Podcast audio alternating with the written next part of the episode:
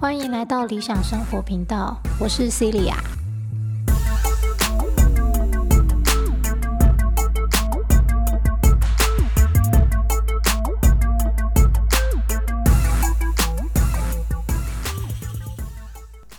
Hello，好久不见。虽然都没有录制新的集数，但其实我还是陆续有收到朋友或是一些。呃，听众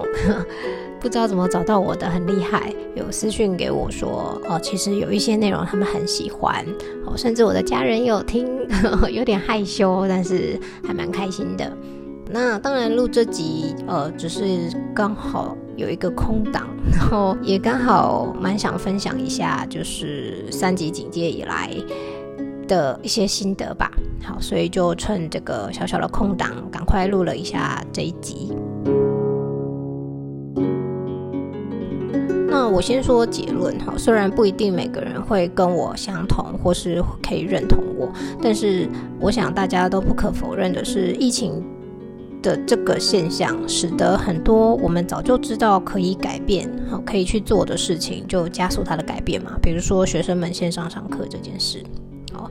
然后再来就是呃。把大家关在家里这件事啊，是让我们的生活步调稍微变慢一点了哈。那当然，我不知道是不是大家都跟我一样，但至少对我来说，其实是步调变慢一点了哈。只 因为我只需要在家里打开 iPad，我就可以上课了嘛，哈，不需要骑车出去好赶场，然后自己的时间就会变多了哈。那当然，同样的，待在家里的时间变多。呃，网络上很多影片大家都在分享嘛，哈，断舍离，好，没没问题的，因为你待在家里，你就更容易看清楚说家里的环境啊，哪里不顺眼，哪里需要整理。我也是一样，所以精简的来说，就是这个三级警戒啊，我最大的心得是，虽然我们的生活步调稍微变慢了，好，可是却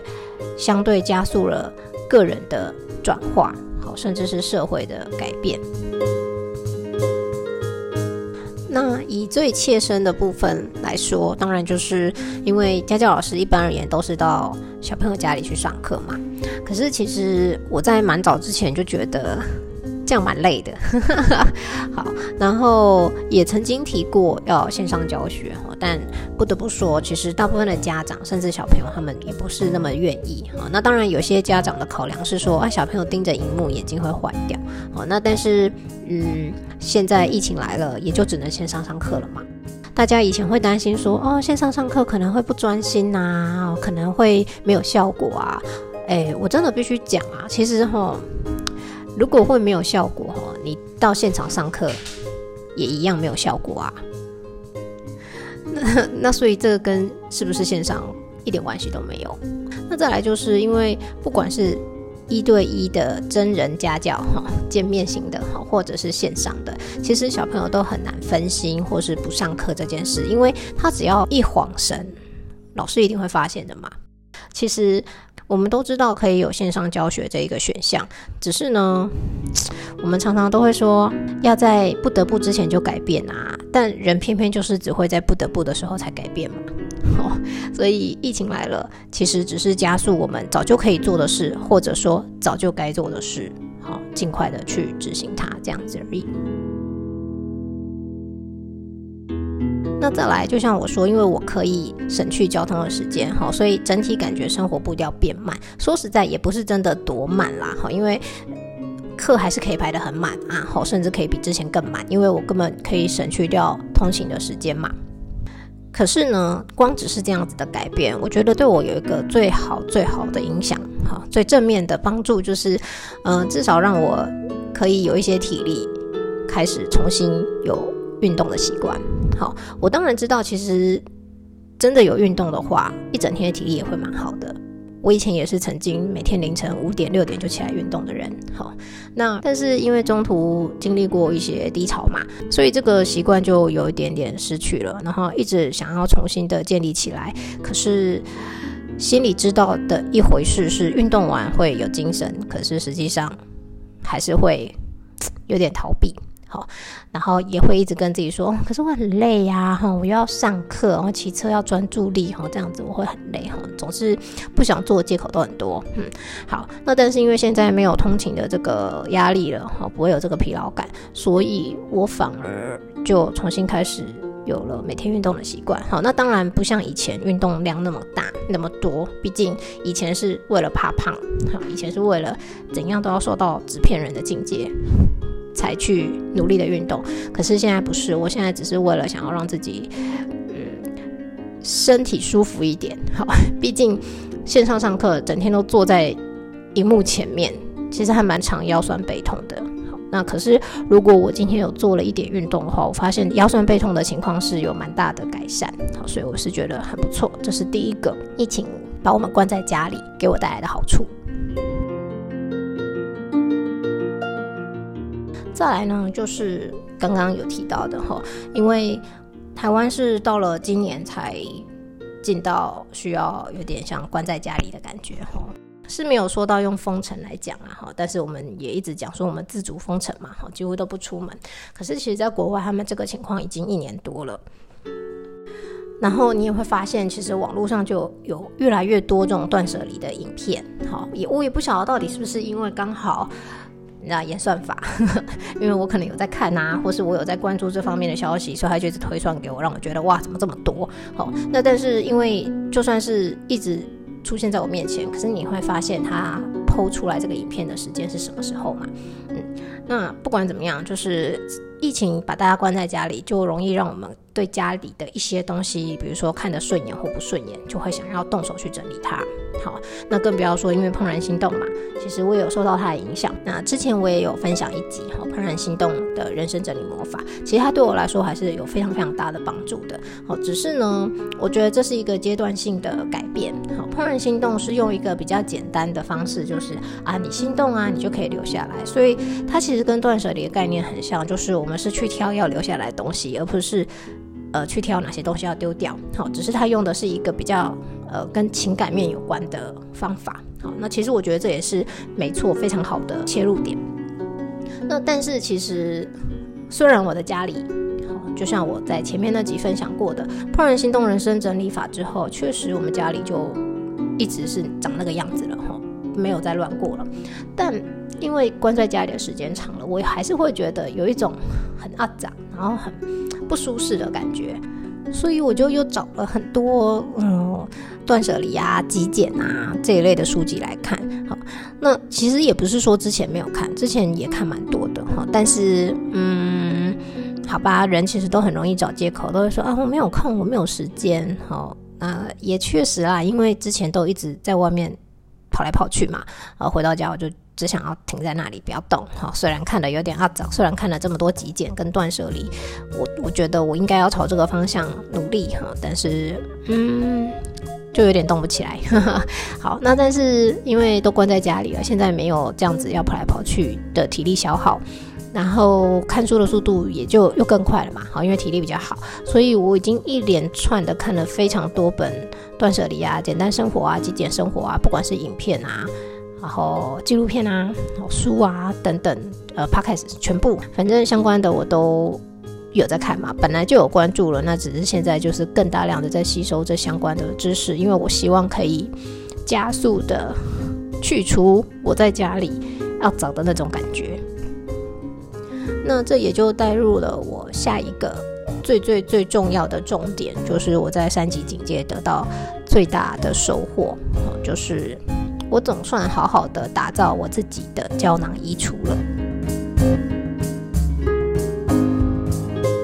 好，那胶囊衣橱呢？对于有接触过极简或者是断舍离的人来说，应该不是一个陌生的名词。好，那我之前也有听过，只是我从来没有想要去打造它。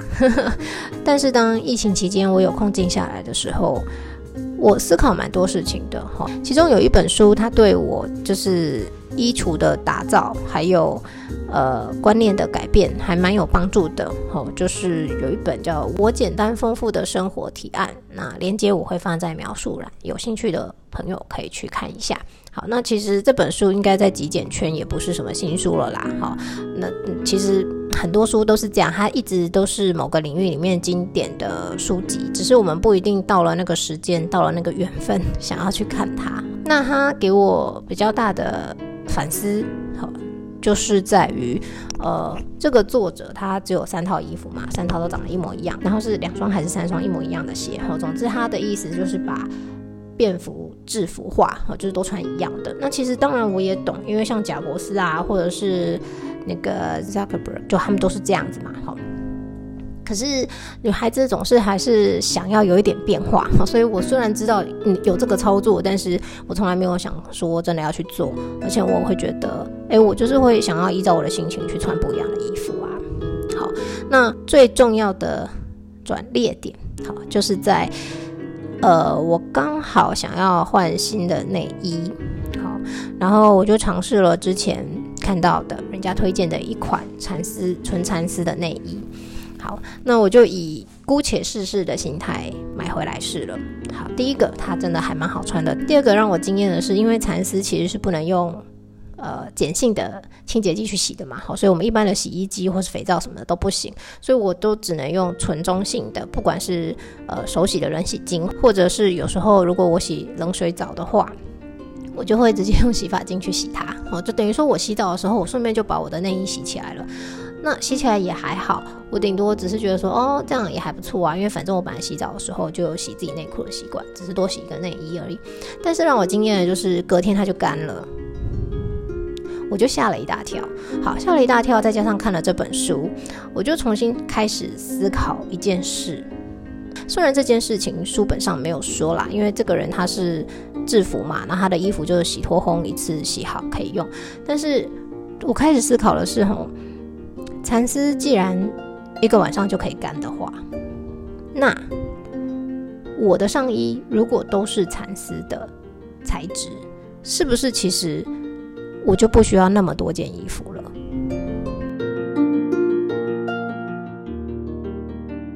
但是我想。比较年轻的 应该都知道，就是如果你要讲到蚕丝啊，第一个脑袋想到一定就是那种很老气啊、很丑啊，然后怂啪啪的衣服，感觉很像是比较有年纪的人才会穿的那种风格。对，所以我一开始虽然有惊艳到说，哇，这个东西其实很不错，因为它既舒服，然后又不闷热。好，因为其实女孩子有穿过内衣都知道，我在尝试这个蚕丝内衣之前，我都是用运动内衣取代一般的。内衣，因为我想说，这样我要运动的时候也可以直接穿，然后我还可以直接穿出门。好，可是运动内衣它再怎么样透气，我还是仍然觉得它很闷热，而且我也必须说，我非常讨厌那种需要从头上穿下去的那种内衣，就是运动内衣啦。对，就是 我还是喜欢一般直接从后面扣扣子的内衣，我觉得这样比较方便，好啊，也比较舒服。好，所以总之就是。我有了这样子的想法之后，我当然就开始去去找有没有合适好看的，比如说蚕丝的 T 恤啊，蚕丝的背心啊，哈，因为我以前的穿衣风格一直都是 T 恤嘛，哈，或者背心，因为夏天很热。但是查查查了之后，发现，嗯，它的。T 恤跟背心不多，后来我只好退而求其次，想说，那我我我试试看找蚕丝的衬衫好了。好，那当然这就是一个新天地了。其实有非常非常多很棒的蚕丝的衬衫，价格当然不便宜，毕竟它是蚕丝做的嘛。好，可是也因为它的价格不便宜，再加上它是这么容易清洗、这么容易干的材质，我发现我只需要三件就够了。以及前面提到的，为什么我会有这么多衣服？在我要打造胶囊衣橱的时候，我首先一定要定下来，就是我想要走什么样的风格，对不对？或是我喜欢怎么样的颜色？好，那这就让我开始思考，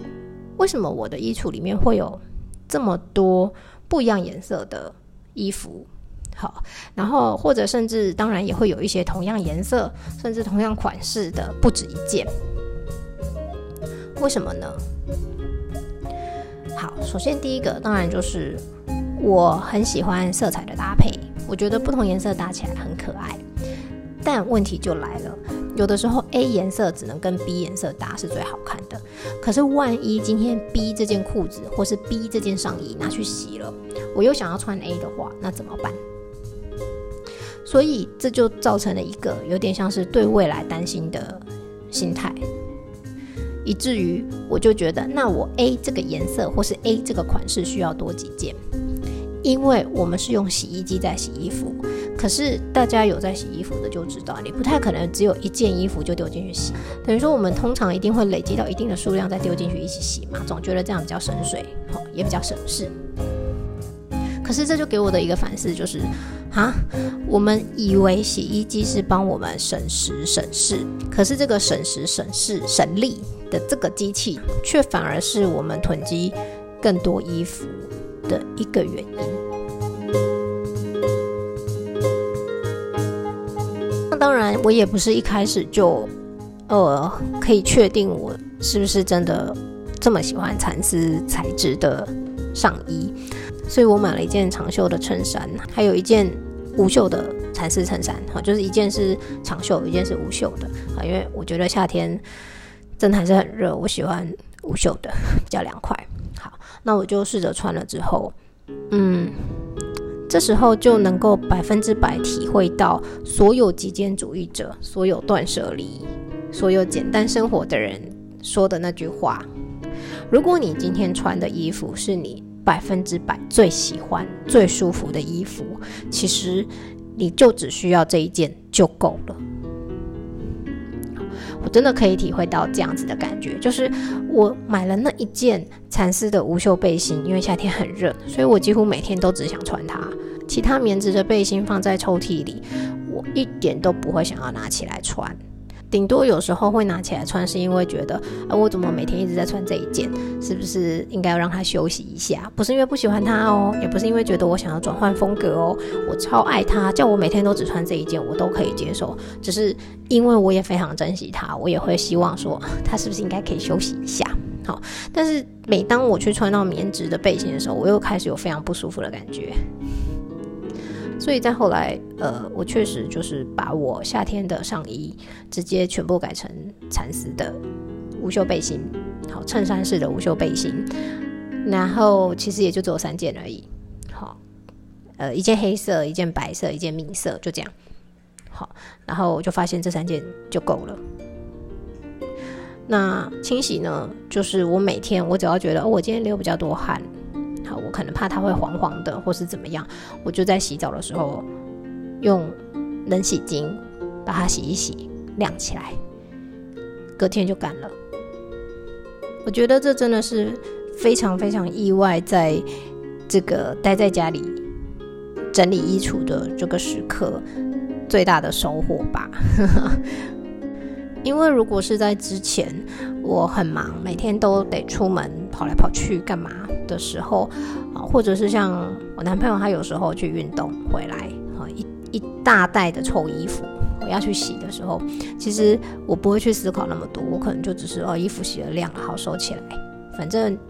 相对而言，我们的衣服数量也没有到那么多，然后呢，也没有乱。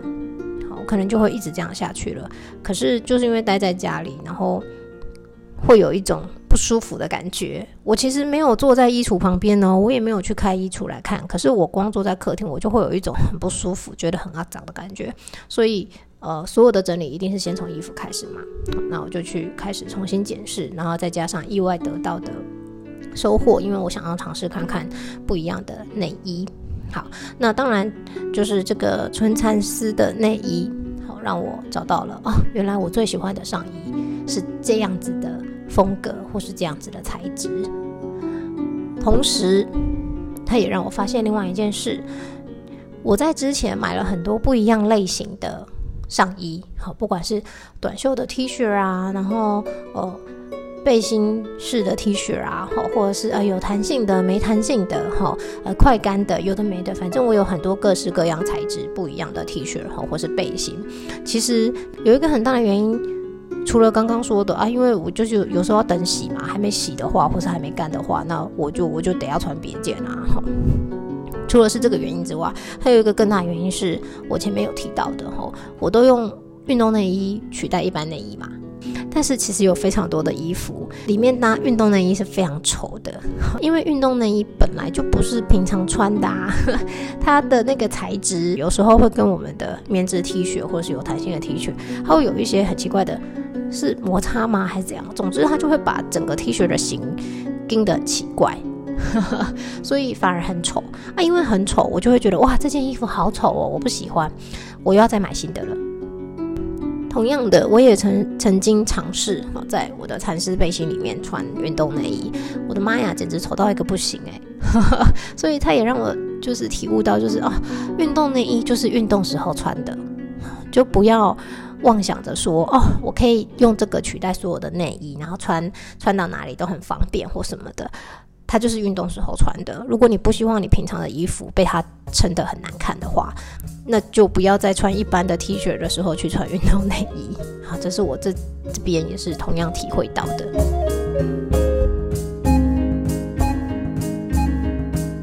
好，然后再来就是，嗯，在舍弃掉衣服的时候啊，我觉得我也有一个蛮大的进步吧。哈，就是因为通常我们在买东西都会先挑自己喜欢的颜色。好，那黑白灰不用讲，其实就算它不是极简人的基基础色，也大部分人至少会有一件嘛。好，那我是真的还蛮喜欢这三个颜色的哦，特别是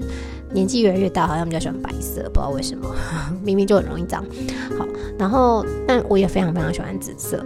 我也很喜欢 Tiffany 蓝，或是很浅很浅的蓝绿色，我觉得这两个颜色非常的美。可是，在整理的时候，我就发现，其实这两个我很喜欢的颜色，哦，浅浅的蓝绿色，或是淡淡的紫色，它非常的难搭配。然后呢，有的时候也会因为呃各种衣服的展示，它很聪明嘛，哈，就是。不止数大便是美，好，还有色多便是美，就是它总会把一整排全部都放各种颜色，你就觉得哇，好漂亮哦，好可爱哦，就觉得这颜色也很可爱，那个颜色也很可爱，好像都想要。好，那这就是以前还没有弄清楚自己的特色本质的时候，就可能会，哎，这个颜色我喜欢，这是我喜欢的颜色，紫色是我的代表色，所以我一定要买紫色。好。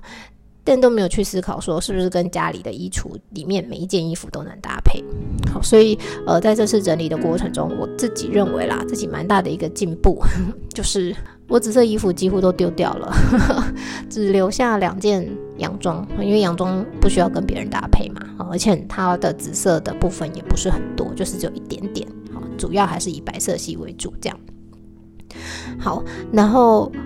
我也发现，当我丢掉这种呃。我喜欢的颜色，我就要拥有，或或者是啊，紫色就是我的代表色，哈，浅绿色、蓝绿色看起来就是很美、很清新，我很喜欢的这些执着之后，不只是我自己，连我的衣橱都得到了自由。怎么说呢？哈，因为当我丢掉了这两个很难搭配的颜色之后，我发现我衣橱里面剩下的颜色。随便拿一件、两件、三件叠在一起穿在一起都是可以的。那这个自由就是我不用在在衣橱前面想说啊，我今天要搭配的白色裤子怎么办？还没洗好啊！我要搭配的什么东西啊？什么外套还没洗好，还没弄好。啊，那我今天不能穿，然后不能穿怎么办？我要想我那我可以搭什么？我可以搭什么？然后变得明明我今天想要穿我最喜欢的衣服出门，却穿不到的那种遗憾，好，或是那种不开心，好像这样的事情就再也不会发生了，因为我随便抓都会搭起来好看，而且我都会穿起来非常舒服。因为首先刚刚前面提到过了，它是蚕丝的衣服，它穿起来非常的舒服，然后它又非常的好搭配。好，所以呃，这让我。我又再次体认到，喜欢不一定要拥有，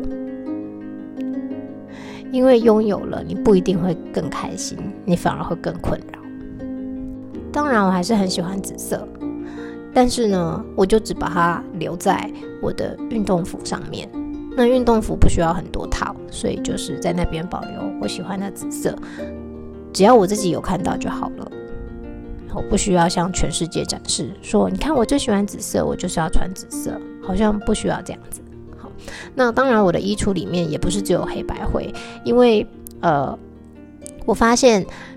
我虽然没有办法说自己很喜欢粉红色，但我也不否认，其实粉红色有时候看起来还蛮可爱的。那粉红色跟呃一般的黑白灰，或者是跟牛仔布配起来也是很好看的，很容易就可以搭配起来，也非常的清新。好，所以我的衣橱里面反而变成唯一的色彩就是粉红色，但是也是很淡很淡浅浅的粉红色了，然后数量也不多。好。那在处理完这些衣服之后，我就发现，嗯，这些颜色的执着，导致我，呃，囤积了还是不少的衣服。即使我已经用怦然心动的方式，只留下所谓心动的衣服了。当然，对于已经舍弃掉的衣物，我们也是需要做功课嘛。哈，我从里面大概呃归纳出来的就是，呃，我不会再买。不能跟现在所有的衣服搭配的颜色的衣服，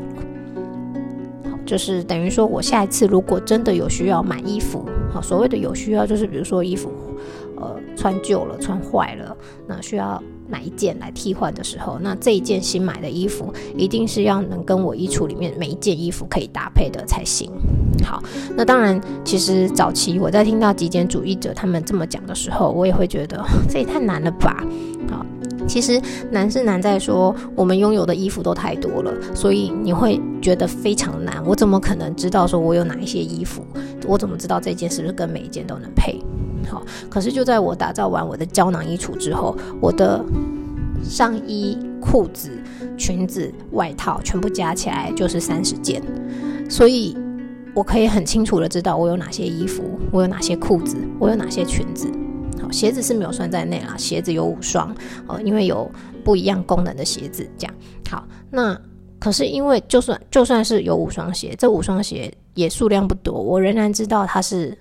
可以怎么搭配的？这样子我当然就可以很好的掌握，说我将来新买的衣服，或是我需要替换的衣服，我应该怎么挑选。那这样子有一个最大的好处，就是真的真的不会有冲动购物的行为发生，因为我只要看到一件衣服，首先看它的材质，好，因为我自己目前定下的规则就是，上衣除非是纯的蚕丝、纯的 cashmere。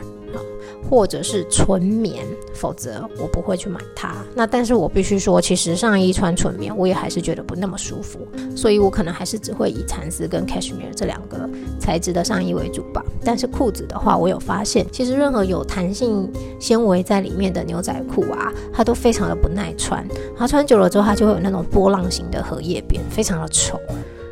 那再加上呢，如果这种弹性材质的牛仔裤啊，它又是长裤的话，它根本就没有办法修饰腿部线条啊。除非我们今天每个人都跟 model 一样腿那么美，不然的话，其实啊腿就不好看了。你还穿弹性纤维把腿绑得紧紧的，那不是只是凸显自己的缺陷吗？好，所以我就发现，哎，嗯，好像所有被我丢掉的裤子。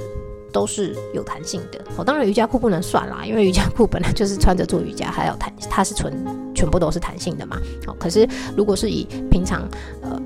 生活中日常穿搭的话，其实我不喜欢有弹性纤维的牛仔裤。好，那这也是因为处理掉了衣服才发现的状况。然后，所以当然我也就替自己立下了另外一个规则，就是裤子呢，好，因为我也只会穿牛仔裤，好甚至我只有一件长裤。我唯一的一件长裤是牛仔的吊带裤，因为我不喜欢穿长裤，我都穿短裤。冬天很冷怎么办？穿裤袜，就这样。因为我觉得穿长裤很不舒服，所以裤子方面呢，我自己给自己的规定就是，我将来只会买纯棉所做的牛仔裤。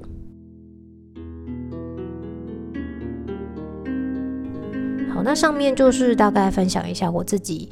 建立胶囊衣橱。打造胶囊衣橱，跟自己建立的买衣服的清规好规则。那我自己会觉得这个规则蛮好的，因为有另外一本书，也是最近在疫情期间看的，叫做《不为钱烦恼的老后》啊，它好像是一个日本的和尚所写的一本书。那我觉得很有趣，因为大部分的人赚钱就是为了希望老了之后。没有办法工作的时候还有钱可以花嘛，对不对？所以就是担心老了之后会没钱嘛。好，所以他这个书名让我蛮好奇的，而且这也是多多少少每个人心里会有的疑虑或是担心吧，所以我就看了这本书。那他在里面其实就有提到所谓的定。定下规矩这件事情，哈，简单的生活，他没有说极简，哈，也不是说勤俭，但是就是，其实如果我们为自己的生活定下一些规则的话，看起来好像是处处受限，其实相对的，它反而是另外一种自由，好，这很像是我常常跟小朋友说，呃，你想要自由，你想要爸妈不要管你，但前提是我们也要做到一定的自律，你才有办法让别人真的觉得，OK，你是可以自己去做决定的。对不对？就像如果网络上酸民，大家都喜欢骂骂人，就喜欢网络霸凌的话，那这很可能最终就会导致不得不立一个法，或是弄一个什么东西来做言论审查，对不对？那这样子还算是有言论自由吗？可是相对的，因为如果我们不够自律，那当然就不配得到自由 OK，好，所以呃，这是这两本书跟我。打造胶囊衣柜，立下规矩之后的一些想法。其实立下规矩之后，我真的感觉还蛮轻松的，然后就不会在三不五时觉得说：“哎呀，我怎么好像没有衣服可以配，怎么没有衣服可以穿？”我就觉得其实这样子就可以了。那有空的话，或许我也有可能会把我的。胶囊衣橱，好录影录下来，放在 YouTube 上面跟大家分享吧。哈，只是我还在想要用什么样的方式，毕竟我也不是很确定到底要用照片的形式一张一张放上去呢，还是要用录影的方式，呵 呵我还在考虑。OK，那如果将来真的我有拍影片的话，我也会放在这一集下面的描述栏里面。如果大家有兴趣，再记得回来看看吧。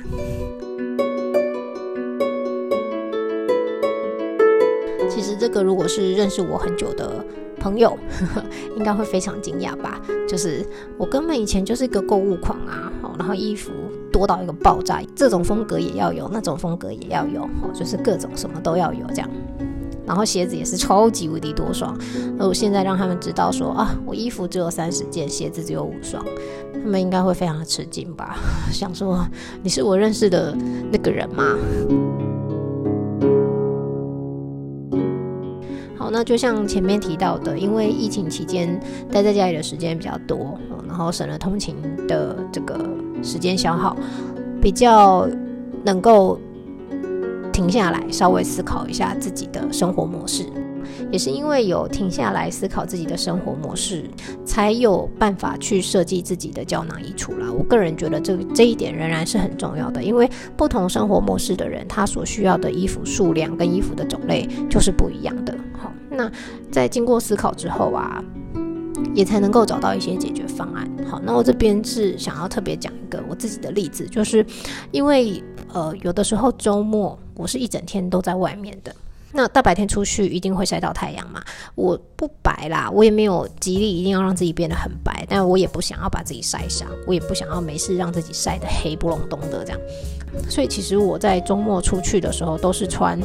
那种瑜伽裤嘛，啊，因为瑜伽裤它通常就是是有 UV 防晒的功能，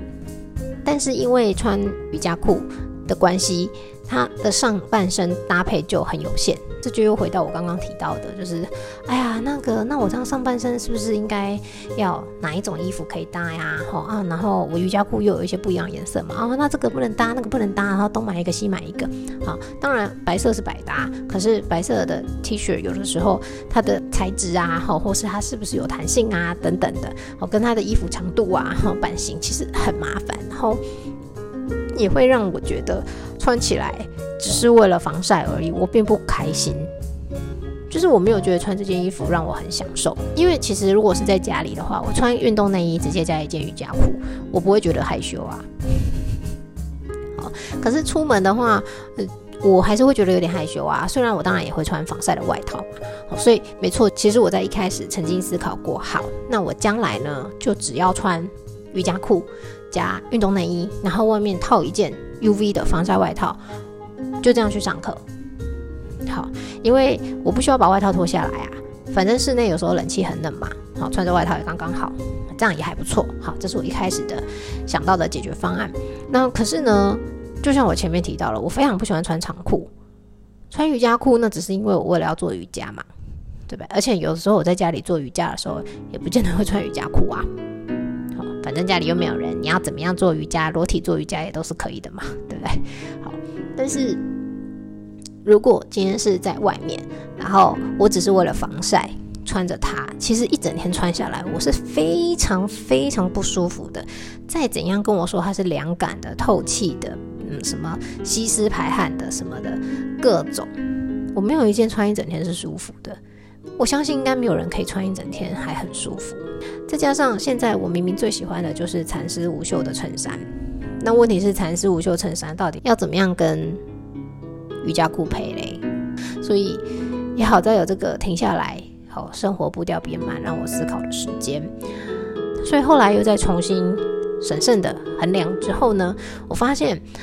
我干嘛那么傻呢？我只需要买两件有防 UV 功能的骑机车用的一片裙就够啦，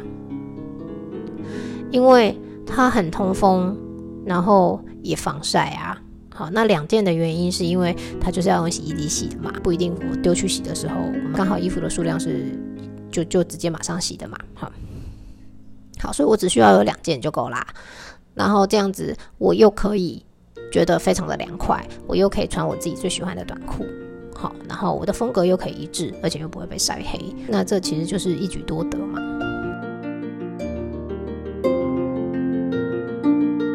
好，所以总结来说，这就是我在疫情期间，好，我们被关在家里的这段时间，在忙的事，除了上课的人要上之外，花很多时间在断舍离跟自我反思。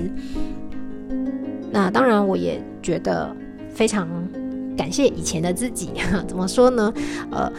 以前不管做了什么样的事情，现在即使看起来是错的，其实它也是让我学到了嘛，对不对？如果没有以前乱买那些衣服，我现在可能也不会得出一个哦，原来我喜欢这些，这是我的风格。我要帮我自己的衣橱定下什么样的规则？好，这是一部分。那另外一部分，我更更更感谢的哈，不只是感谢自己，也感谢。我的小朋友们，我的学生们，哈，怎么说呢？其实，在二零一九年要开始做子弹笔记的时候，我除了只是心动，因为我自己就很喜欢把看书啊、重要的语句啊抄抄录下来，但是以前都是东一张西一张。那有了子弹笔记这样子比较有系统的方式，我个人是觉得很好的。那再来就是希望学生学会时间规划嘛，好，时间管理，好，或者应该是说行为管理，好，所以以身作则非常重要。那。在这两个条件之下，我开始做了子弹笔记。那就像在之前《怦然心动》那一集里面我说的，我觉得子弹笔记它是一个整理思绪的很好的方式。好，因为有时候我们的思路就是东跳一个西跳一个。好，以及像我这么久没有录了，我都一直讲错，一直重录，因为我的思绪也是跳来跳去。虽然我已经有大概立好大纲，但是还是容易跳来跳去。那更不要说平常，如果我们没有用子弹笔记去整理自己的思维想法的话，其实有时候有些事情是很难察觉的。这个子弹笔记是对我来说，我仍然仍然非常非常喜欢，而且也非常感谢我碰到它，好，而且真正的开始使用它、执行它。那子弹笔记之后就是怦然心动，好，因为子弹笔记是整理思维，怦然心动是整理周遭的物品。那但是我必须说，其实我觉得这两个东西只是开始，只是开头。当然不是说大家都一定最终要走到断舍离啊、极简，可是其实我觉得这是一个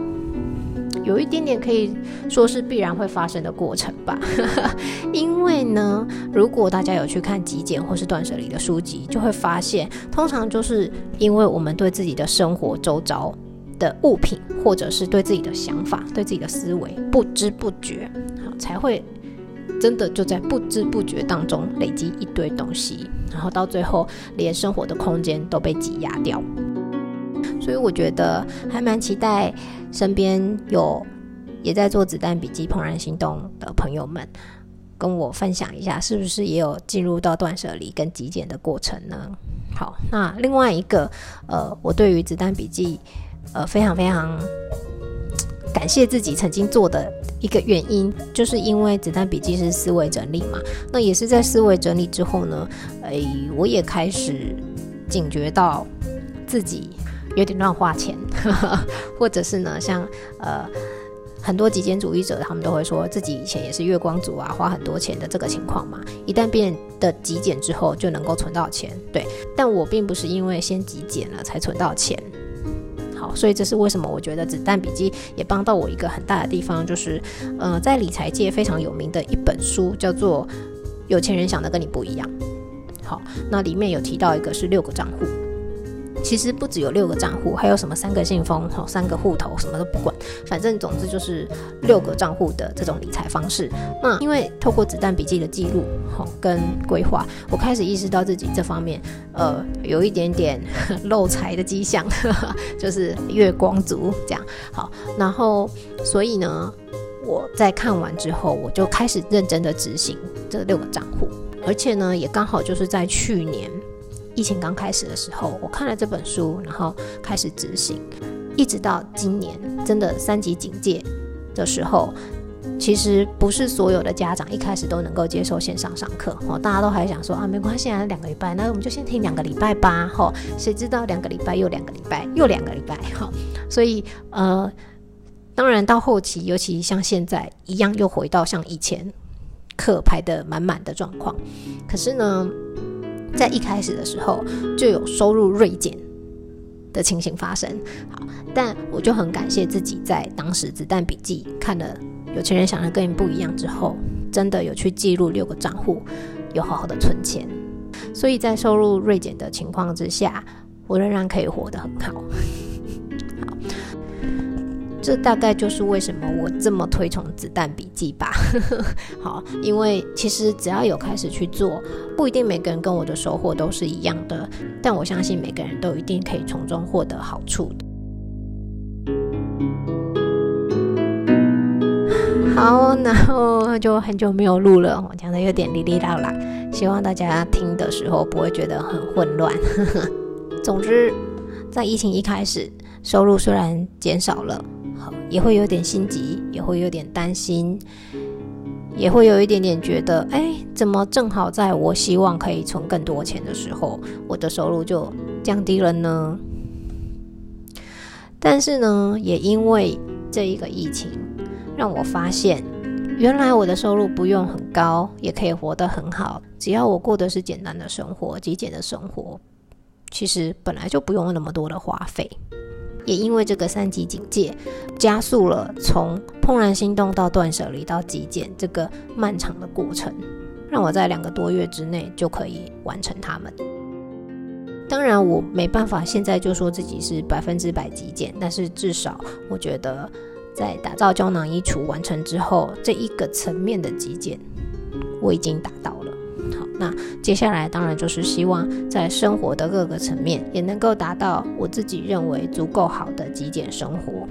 好，那当然最后还是要强调，所谓的极简生活，并不是去符合别人的标准。好，有的人会觉得说，哼，你如果极简的话，就不能用马克杯啊，就不可以用电器啊，不可以用三 C 呀。好。不是的，每个人对自己极简的定义不同。所谓的极简，就是只使用自己所必须要用的东西就好了。那每一个人对于必须要的定义是不一样的。好，因为每个人的生活形态都是不同的，所以依照不同的生活形态，会有不同样貌的极简生活。最后，如果大家都能找到最适合自己的极简生活、简单生活，或者是像频道名称一样有条理。能够享受的理想生活，其实我们滥用地球资源的机会就会大大的降低，或许就能够很顺其自然的和整个环境达到平衡吧。好，这只是我个人的想法。今天这集到这里，下次见。虽然不知道什么时候，拜拜。